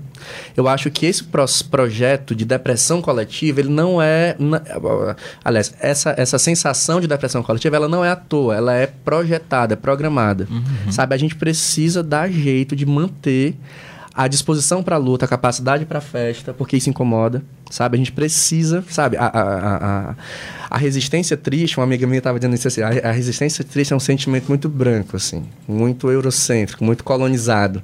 A gente precisa se apegar às, às resistências festivas, porque a, a, a nossa resistência, ela tá na nossa existência. E a nossa existência é festa, sabe? Também. Também, precisa ser. e aí, política. é, e aí branco eu digo assim, no sentido da questão racial, mas também no sentido da questão das cores, das diversas cores que tem que ser, é, sobretudo. Então acho que assim, o, o, o- o esgotamento de diversos volumes, né, de diversos títulos, foi uma resposta Esse quadrinho esgotou, esse quadrinho especificamente Na- na-. Foi a nos, primeiros, nos primeiros publicidade. 40 minutos do evento no dia seguinte, o quadrinho já tinha esgotado. Não, depois que, censu- que tentaram censurar no espetáculo, que a gente não se calou, a gente abriu uma temporada nova, também esgotou, que no Teatro Aniversário não cabia ninguém. É, a, a Eu- Bienal foi a Bienal que mais vendeu livros, ela bateu recordes, e sim, que foram puxados pela venda desses livros de temática LGBT. Eles avaliam que venderam três vezes mais o número previsto né, Exato. de livros na Bienal. Então, assim, é óbvio, é, tem um momento eleitoral se aproximando e a gente tem que estar de olho. Vai aumentar a chuva de facas sobre as nossas vidas, não só sobre LGBTs, mas sobre mulheres, sobre, sobre pessoas periféricas, sobre pessoas negras. Então a gente precisa entender o seguinte: eles vão querer nos usar de escada. Como a gente dá uma rasteira nessa tentativa de pisar e su- assim, tipo, supera isso. Eu acho que a gente precisa entender. A professora colocou aqui essa questão de que a, a, a, vi, a, a nossa vida, a nossa existência não pode ser apenas pautada pela questão econômica, pela, pela política formal, mas acho que a gente precisa começar a entender que a gente tem que disputar a política na dimensão da vida, assim. Aham. É tudo a, integrado. gente, a gente pensa assim, ah, eu não, eu não consigo entender uma sessão da Câmara, ou da Assembleia, ou da, do Senado, porque é uma forma de falar de uma outra gramática. A- a- aquilo é uma forma de falar de política, mas e a nossa forma? Acho que a gente tem que começar a, a, a, a falar política e entender a seriedade disso. Eu lembro que. a- É, Ari, e a gente precisa estar em todos os espaços, Sim. né? Nós, espaços. nós- é, a gente vai lutar por uma, por uma existência plena, mas a gente, Uhum. pra gente fazer isso, a gente precisa estar nesses lá. espaços. A gente precisa com- lembro que eu ouvi competir um- lá, né? Eu ouvi uma vez uma pessoa assim, tipo, que é, representantes, ou, ou- ou candidaturas LGBT e tal, são, são legais, mas não são importantes, assim. Importante é um, um advogado, um, um jurídico. Eu acho que a gente tem que começar a virar esse jogo, assim, sabe? Eu acho que a gente tem que disputar a política no- na dimensão da vida e entender que é, se o Estado nos negligencia, o Estado também é responsável por, por essa onda. Sabe? As pessoas exigem do Estado que o Estado tome uma atitude. Tipo assim, poxa, o, o prefeito tem que recolher umas cartilhas em São Paulo porque uma página falava sobre respeito, diversidade. Pô, é, é você exigir do poder público aquilo. Mas o poder público não tinha que proteger e resguardar todo mundo? Sabe? Então acho que a gente precisa começar a entender isso também. Bom, ah, infelizmente nosso programa já chegou ao seu final. Eu quero então agradecer as, pre- as presenças aqui dos nossos convidados, no caso, o professor Pedro PJ Brandão. Muito obrigado pela presença. Eu que agradeço e queria só dizer que quadrinhos, arte e o amor é gigante demais para cabeças pequenas, então vamos ver se a gente expande isso aí. Gostaria de agradecer também a presença do Ari Areia, ator e jornalista. Eu que agradeço também. Queria deixar um convite. Meu grupo de teatro está em cartaz lá no Dragão do Mar, nas quartas-feiras, às 8 horas da noite, com o espetáculo Go Go Bruce, a temática LGBT também. É, acho que 10 reais a inteira. Muito obrigado pelo convite. Segue a gente e acompanha. Toma as ordens.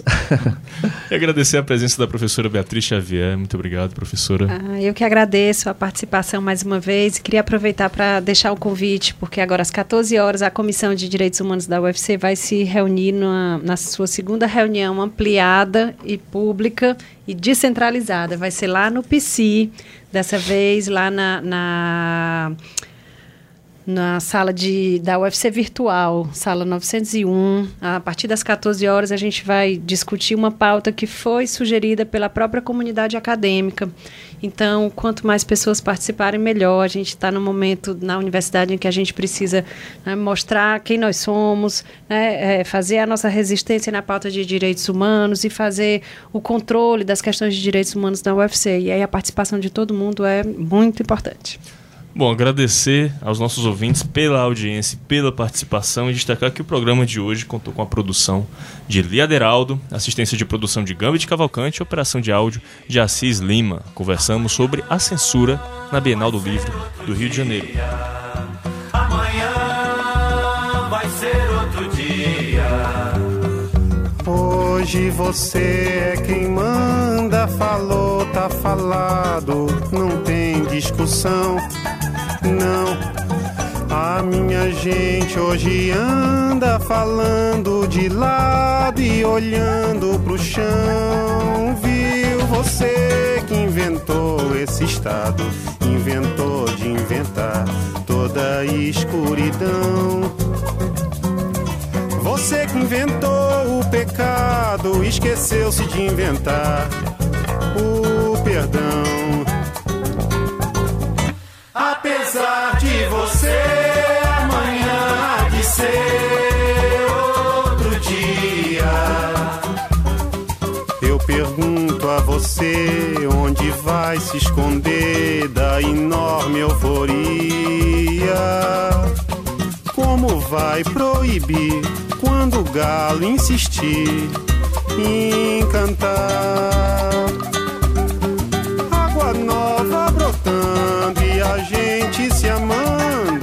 Sem parar. Quando chegar o momento, esse meu sofrimento, vou cobrar com juros, juro. Todo esse amor reprimido, esse grito contido, este samba no escuro. Você que inventou a tristeza, ora tem a fineza de desinventar. Vai pagar e é dobrado cada lágrima rolada nesse meu penar.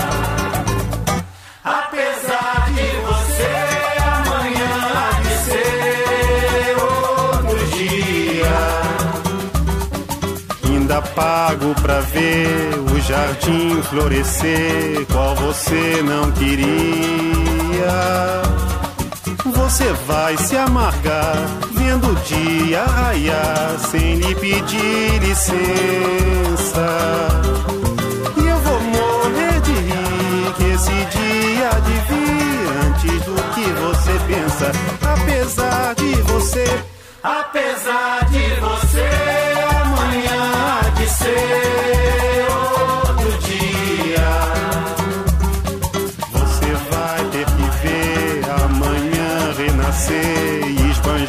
poesia. Como vai se explicar vendo o céu clarear?